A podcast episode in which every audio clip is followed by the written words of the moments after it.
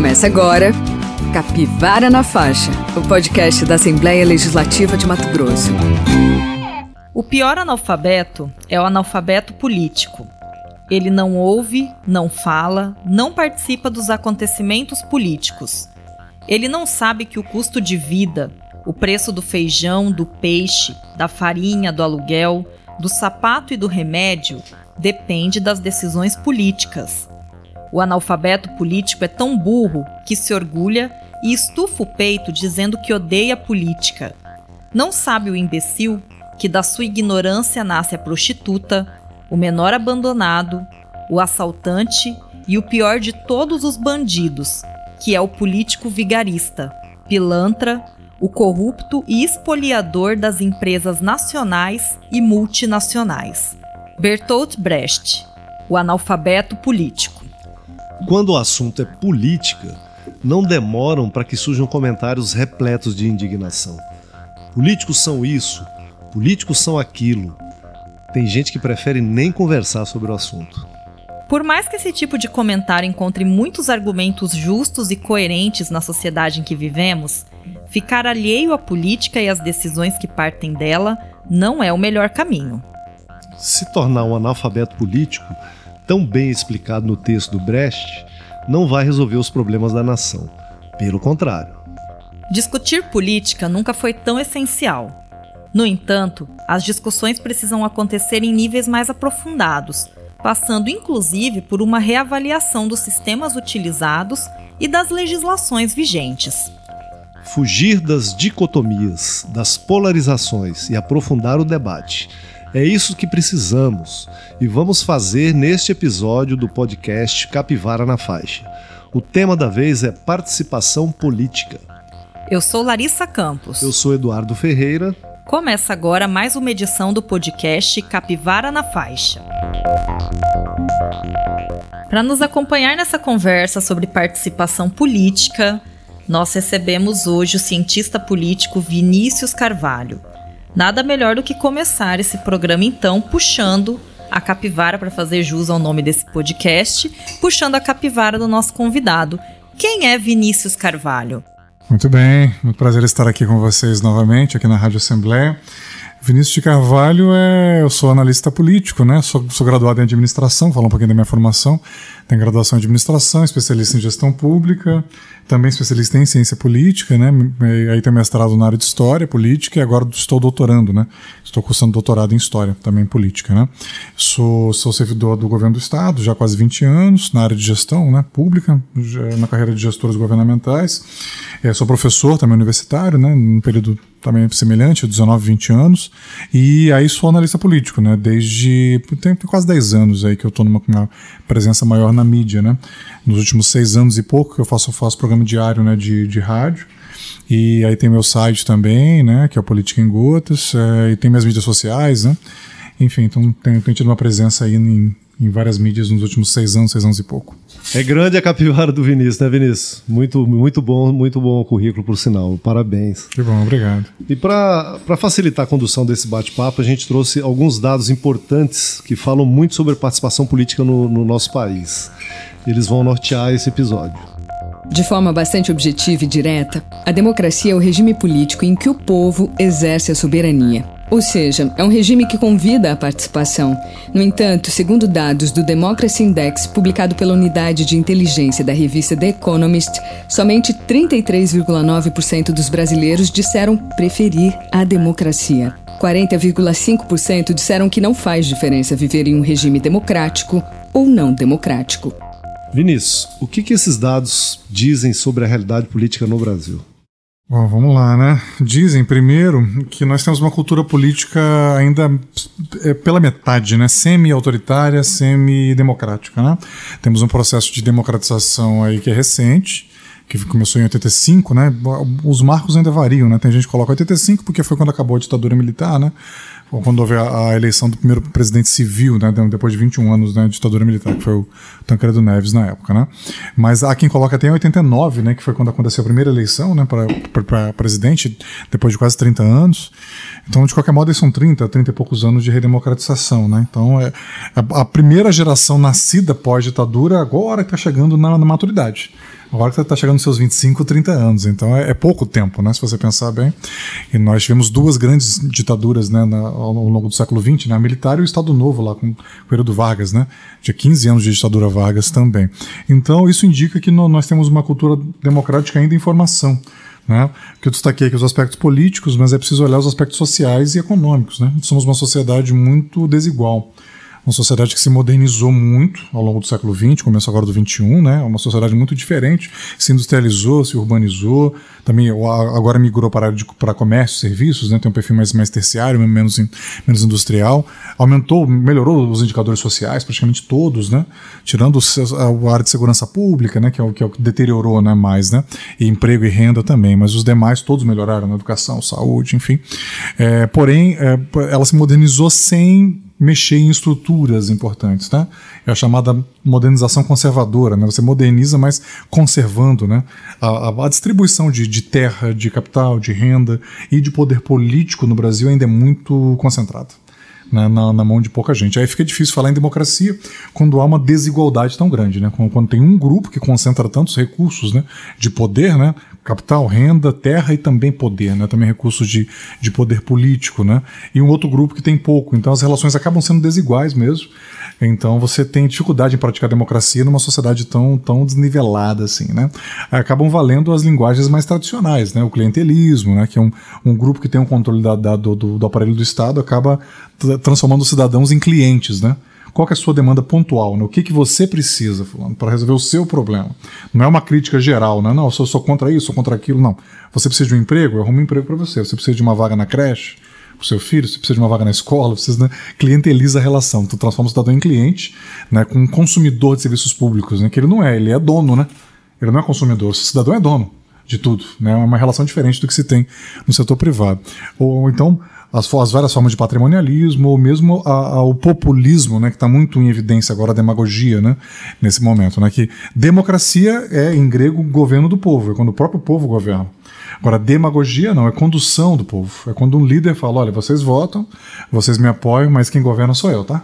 Com licença, mas o governo é tarefa minha, não governo junto com vocês. Eu governo sozinho, com o apoio de vocês. Ou seja, a é. maioria das pessoas, por esse viés do que você falou, é, acabam não entendendo muito bem o que é a democracia. Ou seja, elas estão mais relacionadas ali aquela coisa do toma lá da cá. A pessoa se preocupa muito com o que ela vai ganhar quando você fala, acho que dessa, desse ponto de se tornar um cliente. Isso. Peraí, eu vou votar em quem está me dando alguma coisa, em quem vai me favorecer de alguma forma. Então a gente escuta muito isso, e quando a gente vê um dado desse dizendo que mais de 40% das pessoas dizem que, ah, para mim não faz diferença se estamos ou não numa democracia, você acha que de fato muita gente ainda não entende as diferenças entre os regimes? E isso, na verdade, ainda é muito nebuloso na cabeça das pessoas, de uma maneira geral, no Brasil? Com certeza, porque a formação política nossa é muito ruim, né? Pelo autoritarismo, né? A escola forma pouco, né? E ainda hoje você vê gente falando: olha, a escola tem, tem, que ensinar física, matemática, química, não tem que ensinar política, não, não tem que ensinar sociologia. Eu acabei de ouvir isso num, num outro espaço que eu estava aí, nesse momento. Né? Então a escola ainda tem um perfil muito autoritário, as empresas também, né? cinco, seis pessoas reunidas já, já é motim, já é complô, já é greve, já querem derrubar o chefe. Quer dizer, existe uma, uma cultura autoritária muito forte que o povo não pode se juntar, né? Só para festar, né? A única oportunidade que o povo tem de ficar junto é festa. Tirando festa, as, as pessoas temem o povo povo, né? Há uma demofobia muito grande, um medo de povo muito grande. Então, para uma, uma parte das pessoas, a, a democracia, primeiro, é limitada ao voto. O voto é um dos canais, né? Sabemos que você tem audiências públicas, consultas públicas. A, a relação começa com o voto, ela não termina no voto, ela começa com o voto. Né? Mas para a maioria das pessoas é o voto e nessa lógica. Ó, nesse momento eles precisam de mim, aí eles vão ter que me oferecer alguma coisa. Então a, a concepção de democracia que a população tem, ela ainda é muito operacional mesmo, é, é muito ligada ao voto e, e, a que benefícios ele pode obter né, por conta do voto. Ou seja, o voto não como uma afirmação da cidadania dele, mas o voto como uma moeda de troca. Meu voto vale quanto? Vale um emprego, vale uma ajuda, vale um, né, um saco de, né, de, de, cimento, vale mil tijolos e por aí vai, né? pegando esse gancho da Larissa, né, do, eu vejo assim as pessoas muito mais como vítima desse sistema mesmo do que que esse toma lá da cá, ele foi estimulado, ele foi construído, a história é construída assim, né? Sim. E como você está falando, é, vê-se a democracia apenas como um fator voto. E não é isso, né? A participação política nos interessa muito aqui no podcast agora debater também outros espaços de atuação política, né? Claro. Como é que você vê isso?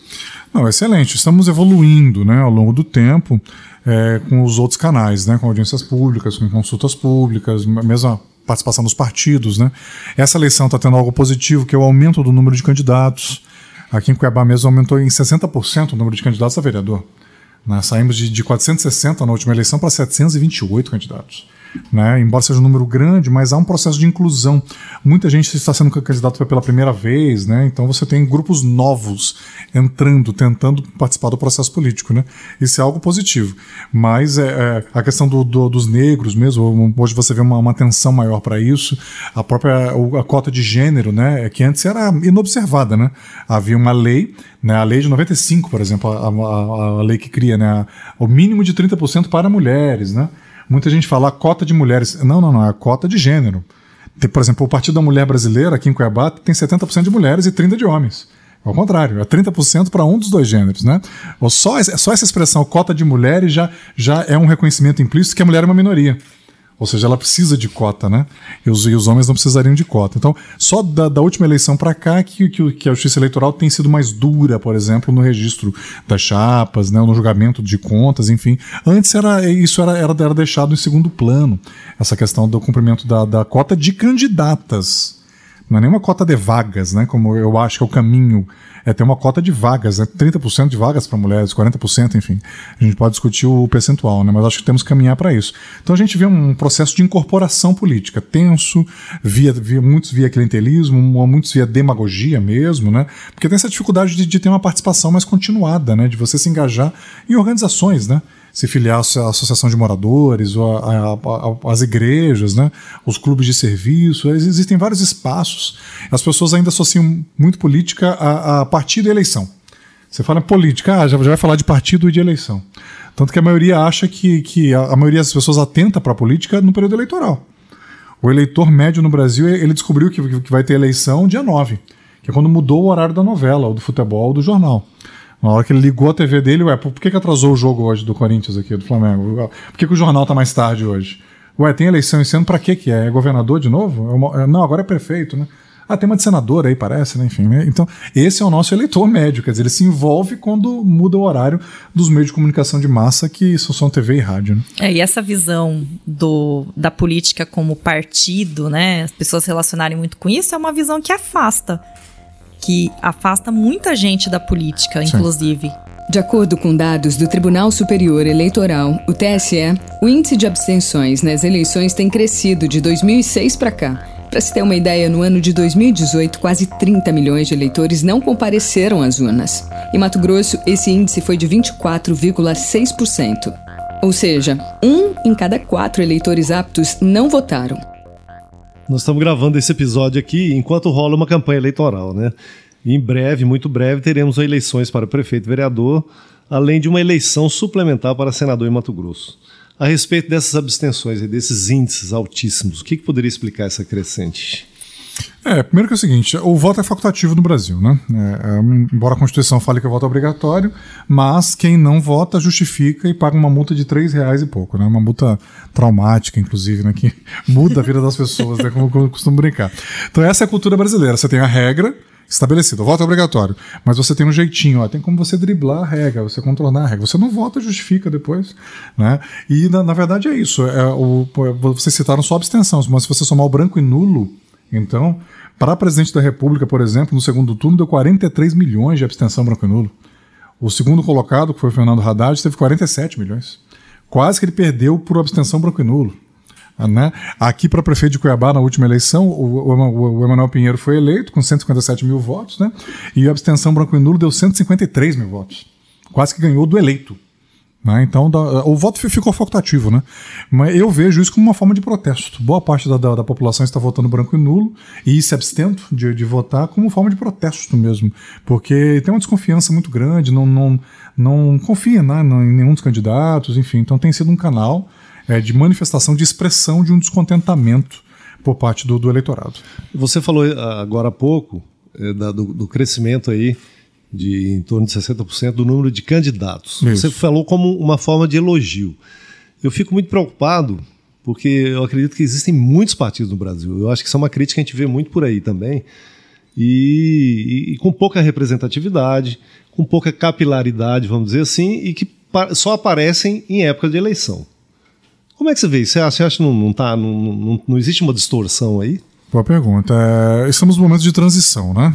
Nós tínhamos até 2019, nós tínhamos 35 partidos né, em funcionamento no Brasil. Já houve três fusões, já, já temos três partidos a menos, né? Porque as regras eleitorais já, já mudaram, né? Você, já, já temos a cláusula de barreira, que é um mínimo né, de votos que um partido tem que ter em nível nacional e distribuído pelos estados para ter alguns direitos, né? É, também a coligação na, na eleição proporcional acabou para vereador. Por que esse salto do número de candidatos? Porque cada partido teve que montar uma chapa pura. Isso já foi um avanço democrático, porque antes os partidos se coligavam, então você podia votar em, em, em alguém do PT ou do PCdoB, que são partidos de centro-esquerda, e eleger alguém do PL, que é um partido de direita, um partido do, dos empreiteiros. Né? Você podia, porque eles se coligavam entre si, né? Isso podia acontecer, e acontecia muito. Né? Aqui em Mato Grosso houve esse tipo de coligação em vários momentos. Então agora cada, cada é, partido teve que montar uma chapa completa. No caso aqui de Cuiabá são 38 candidatos, né? são 25 vagas. Cada partido tem, tem direito a uma vez e meia, né? Então, 1,5 vezes 25 dá 37,5, aí arredonda para mais 38 candidatos. Então, em boa medida, aumentou por isso, porque do, dos 35 partidos, quase todos apresentaram é, chapa aqui em Cuiabá, e deles uns 20 montaram a chapa cheia, né, chapa completa. Então, só aí você tem cerca de, cerca de 400 candidatos, né, 300 e tanto, 400 candidatos. Mas estamos no momento de transição. A projeção é que para ano que vem haja mais umas, umas entre 5 a 10 fusões de partidos também, né? Porque na próxima eleição para deputado federal e estadual também vai acabar a coligação da eleição proporcional e a, e a cláusula de barreira vai, vai subir. Né? Então, a, estamos no momento de transição né? entre um quadro partidário muito, realmente, eu concordo contigo, muito inchado, né? para um quadro, um quadro partidário mais, mais enxuto. Porque nós temos que. Fica difícil propor eleitor. Né? Se, se, se tem um eleitor, olha, eu quero escolher alguém, 728, é complicado. Se fosse voto distrital puro, por exemplo, né, se, se Cuiabá fosse dividido em 25 distritos, um elegesse, cada distrito elegesse um vereador, nós teríamos aí dois candidatos por distrito, três candidatos, porque não teria chance, não compensaria para os outros serem candidatos. Né? Então, dois ou três por distrito. Que fossem três por distrito, 25 vezes 3, 75. Cairíamos para quase um décimo do que nós temos hoje de candidatos. E aí a pessoa saberia, no, no distrito dela, cada distrito precisaria ter, ter, ter cerca de 15 mil eleitores, mais ou menos. Né? Nós estamos aí com 379 mil eleitores né, em Cuiabá, dividido por 25 dá, dá cerca de 15 mil, um pouquinho menos, né? Então a pessoa ela saberia, ó, nesse distrito aqui fulano, os candidatos são fulano, ciclano e beltrano, né? Você, você, teria uma relação, um vínculo mais forte. Como se tem, se você pegar o vínculo dos, dos eleitores com os, com os candidatos majoritários, é um vínculo maior. O eleitor lembra em quem ele votou para presidente, em quem ele votou para governador e para senador. Agora pergunta, sai na rua e pergunta em quem você votou para vereador boa parte da população não lembra em quem votou para vereador. Como é que ela vai cobrar quem quem ela não lembra? Né? Você não sabe em quem votou. Como é que Exatamente. cobra? É, é, realmente esse, o modelo que acontece é justamente esse. E a gente vê que se a gente tivesse, de repente, no Brasil essa questão de um voto distrital, a pessoa talvez se empenhasse mais em conhecer as opções dela ali naquele distrito, naquele ambiente. Ah, então qual a trajetória de cada candidato? É uma coisa que muitas pessoas simplesmente abstraem, não vão atrás. E aproveitando o que você falou, né, a gente sabe que em 2019 nós tivemos duas novas é, normas que entraram, foram sancionadas aí, e que alteraram algumas coisas em relação a questões de campanha e a próprio, próprio funcionamento de partido político no Brasil.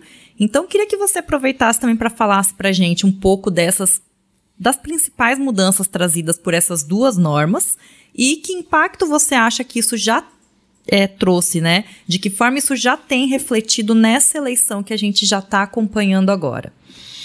Boa pergunta. É, as principais mudanças foram em relação ao fundo, né? O fundo partidário e o fundo de campanha, né? Porque é, houve aquela decisão do Supremo Tribunal Federal de, de proibir o financiamento empresarial para candidato. Empresa não pode financiar mais candidato. Né? Foi, foi, uma decisão, né, uma, uma, ação de constitucionalidade, até relatada pelo ministro Mato Grossense, né, pelo Gilmar Ferreira Mendes. Ele ficou mais de, ele pediu vistas, né? né? Relatada não, ele pediu vistas, na verdade, desculpa. Ficou mais de um ano, né, inclusive, né? Até a OAB fez aniversário, montou um bolo de aniversário, né? Porque ficou mais de um ano. Sendo que o regimento do Supremo fala em, em uma sessão, né? Você pede vistas numa sessão, tem outra sessão, na outra você já, já tem que trazer de volta, né? O, o processo. Mas enfim, o Supremo se auto-julga, né? Ele é o último que erra, né? Todo mundo erra, mas ele erra por último, né? Ninguém erra depois dele. Então, mas foi, foi mantida essa, essa decisão. E, com, e, e, isso somado à Lava Jato também, em que os principais financiadores de campanha foram atingidos, né? Foram quase que fulminados pela Lava Jato, né? JBS, né? Porque para vocês terem uma ideia, em 2014, a JBS elegeu 171 deputados federais, senhores. Elegeu um terço da bancada de deputados federais. Quer dizer, ela sozinha instalava uma, uma, uma CPI. Só os deputados que ela elegeu já conseguiam assinaturas suficientes para apresentar uma proposta de emenda constitucional, que é um terço, e instalar uma CPI. Né? Isso a bancada do, do BIF, né, que a turma brincava lá, que era da JBS, né? Fora o Odebrecht e outras grandes empresas, né? Então houve essa mudança. Então a, o financiamento de campanha está sendo estatizado, está virando um financiamento público. O que eu vejo como algo positivo. Tem muita gente que está criticando, ah, é ruim, sou contra o dinheiro público, né? Mas o dinheiro público é, é a única forma de você equalizar um pouco mais a participação política. Porque se você não tiver dinheiro público na campanha, é, só vai participar quem tem dinheiro privado como tem partidos aí como o Partido Novo, por exemplo, que, que não tem, eles são contra o fundo partidário, não usam o fundo partidário, não usam o fundo de campanha, né? É, os próprios filiados é, financiam o partido. Ok, mas e a população mais pobre? Como, como que ela vai ter uma, ter uma participação se ela, se ela não tem dinheiro para financiar isso, né? Então o financiamento público para mim é uma, uma, ferramenta nesse sentido, tanto dos partidos quanto das, da, das campanhas. Ah, mas as oligarquias partidárias que comandam. Ok, então vamos fazer um embate nesse nível, né, para tirar as oligarquias, para fazer esse enfrentamento. Eu concordo com isso, que se fechou muito né, o processo. Mas eu sou favorável ao financiamento híbrido, que o nosso modelo é híbrido, continua o financiamento privado, né, de, de, de, campanha de eleição, mas tem também o financiamento público. Eu vejo o público uma única forma de, de você democratizar, ampliar um pouquinho, nivelar, equalizar um pouquinho mais o acesso. Porque eles estão preocupados, estão preocupados com o dinheiro público, mas e os donos do capital? E os grandes empresários que saem candidatos? Né? Agora tem um limite. Você só, só, ainda que você seja riquíssimo, você só pode financiar 10% da, da, da sua campanha, do teto, né? Cada campanha tem, tem um teto hoje, né? A campanha de vereador em Cuiabá tem um teto, prefeito, senador tal. Você só pode financiar. Mas mesmo assim, senhores, 10%, junta um grupo de 10 milionários e financia uma, uma, uma, uma campanha. Cabe nesse estúdio aqui, sobra espaço. 10 pessoas financiariam uma, uma, campanha de senador, por exemplo, de governador de presidente da República. Então você tem um poder muito concentrado num grupo pequeno, né? Eu não posso deixar de, de me abster aqui, não vou me abster, mas é, sobre esses, essas grandes empresas aí, JBS e outras mais, também é dinheiro público, né? Só que mal versado.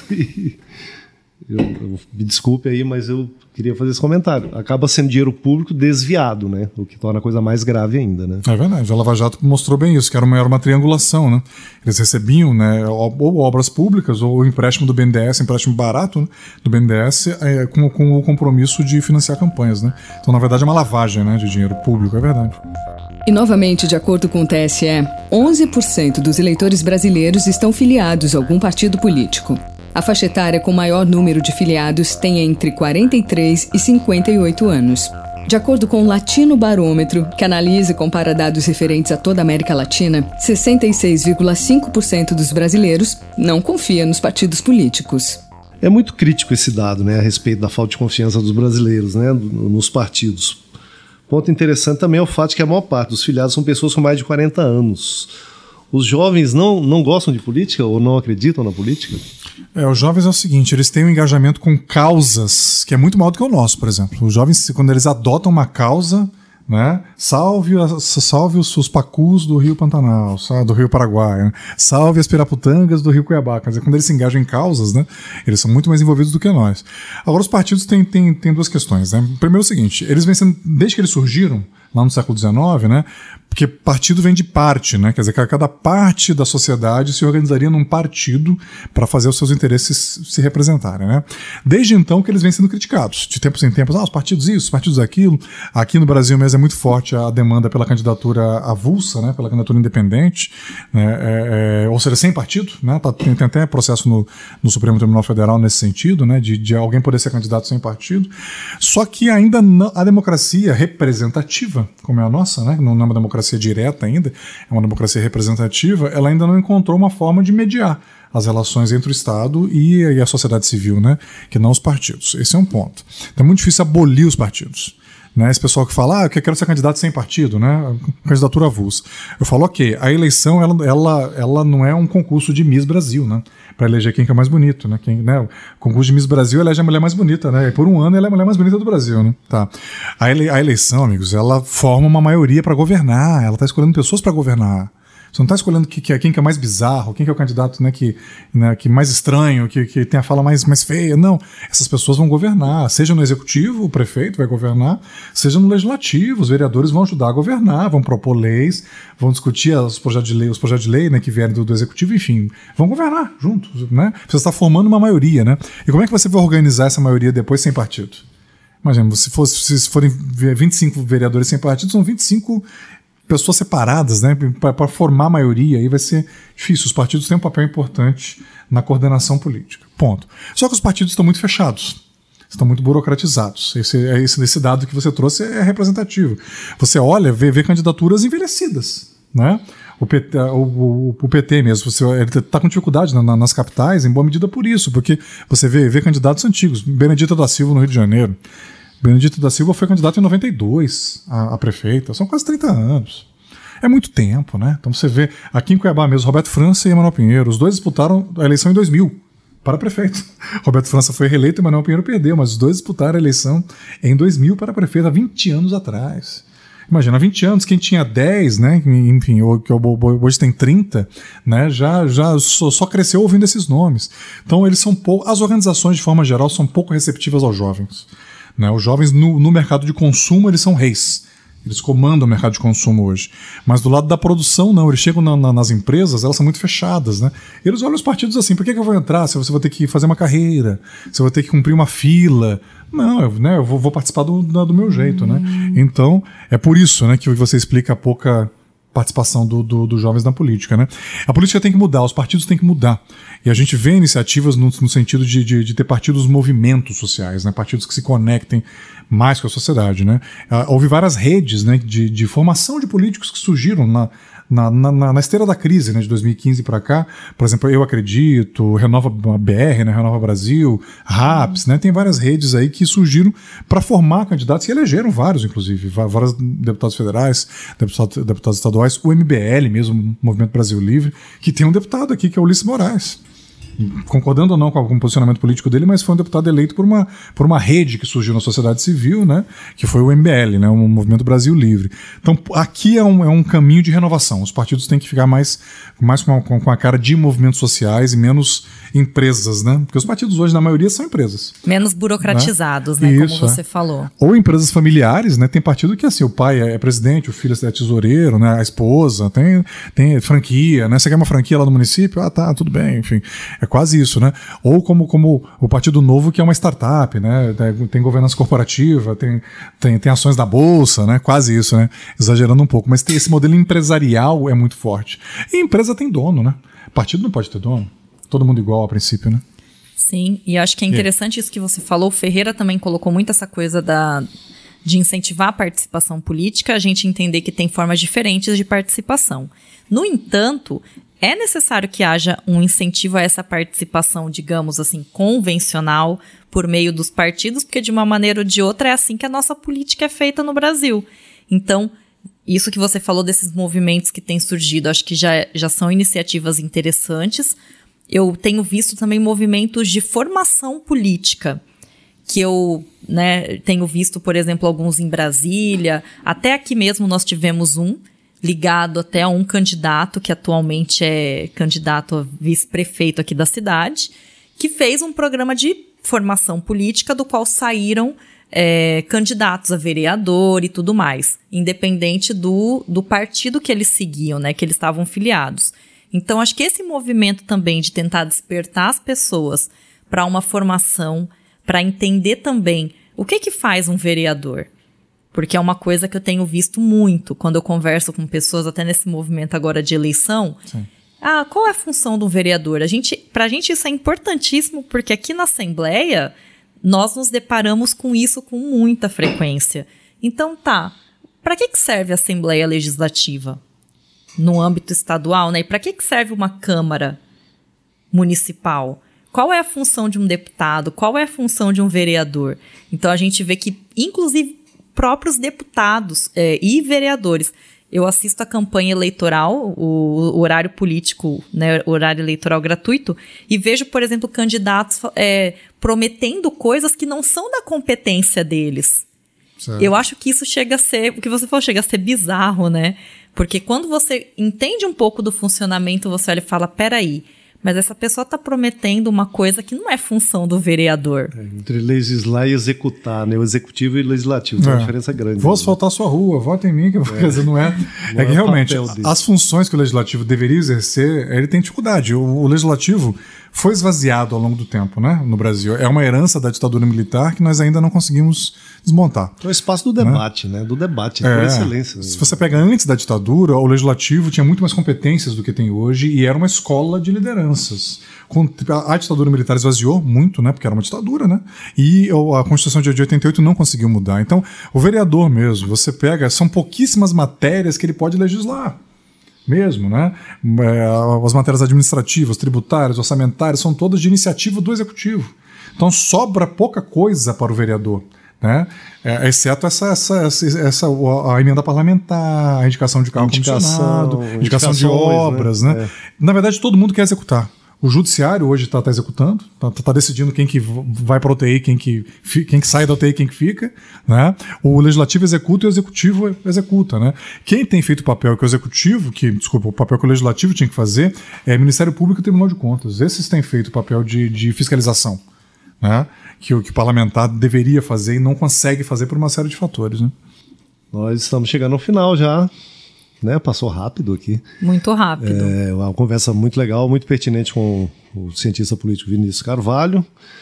E para te acompanhar nas redes, como é que você, quais são os seus endereços? Muito bem. Agora eu tô com é, siga Vinícius de Carvalho, que são as minhas mídias sociais. Eu estou mudando, vou criar um site novo, né? Também está quase pronto, está em desenvolvimento, né? Porque eu, eu tenho blog político em gotas, mas ele vai ficar só como um blog mesmo de opinião. Né? O site vai ter mais produtos, vai ter cursos, palestras, mentoria, né? E-books, livros, enfim, vai ter uma, um, um portfólio de produtos mais mais diversificado. Instagram? É, então o meu Instagram siga Vinícius de Carvalho e o meu Facebook também siga Vinícius de Carvalho. Carvalho. Tô, tô chegando a 2 mil seguidores essa Olha. semana. Vai ter até uma passagem comemorativa lá dos 2 mil seguidores, quase todos orgânicos. É, que, é aquele cultivo orgânico mesmo, sem adubo, né? Sem, sem, sem agrotóxico. Sem comprar seguidor. É, quase nada, exatamente. Pouca coisa de impulsionamento. Então, quem quiser me, me acompanhar lá, né, é, siga Vinícius de Carvalho. Muito bom, Vinícius. Sucesso. A gente te agradece por ter vindo novamente. É, vou até aproveitar aqui para falar que o Vinícius, na verdade, a gente gravou o piloto do Capivara na faixa com ele e depois, por conta da pandemia, atrasou e, enfim, nós achamos melhor gravar esse outro episódio com você e a gente agradece pela sua disponibilidade, por ter vindo aqui para gravar com a gente também e estamos à disposição também para conversar sobre outros temas, porque falar de política é sempre uma, uma coisa que a gente vai priorizar aqui nesse espaço, que é o Capivara na Faixa. Então, muito obrigada mesmo por, por ter vindo. Que bom, não pode ser diferente, né? Na Assembleia Legislativa, né? Tem, tem que estar trabalhando aí numa, numa, no, meio, no meio de comunicação público, né? Importante falar que nós estamos aqui numa. As pessoas falam, né? A, a mídia comprada, tal, que, que nós estamos numa mídia pública, né? Então que tem, consegue ter essa, essa independência maior e se dedicar mais a esses temas, né? Porque infelizmente a, a mídia privada Depende do departamento comercial, né? Olha para o comercial e aí, isso aqui vende, isso aqui não vende, esse programa fecha a conta, não fecha. Aqui vocês têm essa maior liberdade, felizmente, né? Para ir numa linha mais cívica, né? Mais da cidadania. Então agradeço bastante né, terem reiterado o convite e fico à disposição de vocês para debater sempre. Obrigadão e vamos fortalecer a comunicação pública, sim. Né? É valeu, o nosso Larissa, papel valeu. aqui. Valeu, Vinícius, muito obrigado. Obrigado a vocês. Para você que nos acompanhou até aqui, o nosso muito obrigada. Voltamos na próxima quarta-feira com mais um episódio do Capivara na Faixa. Produção e roteiro de Larissa Campos. Apresentação Eduardo Ferreira e Larissa Campos. Edição Luciano Campbell. Captação de áudio Caio Alves e locução de Tayana Bruno. Para elogios, críticas, dúvidas e sugestões, entre em contato com a gente. O nosso e-mail é capivaranafaixa@gmail.com. Até a próxima. Você ouviu Capivara na Faixa, o podcast da Assembleia Legislativa de Mato Grosso.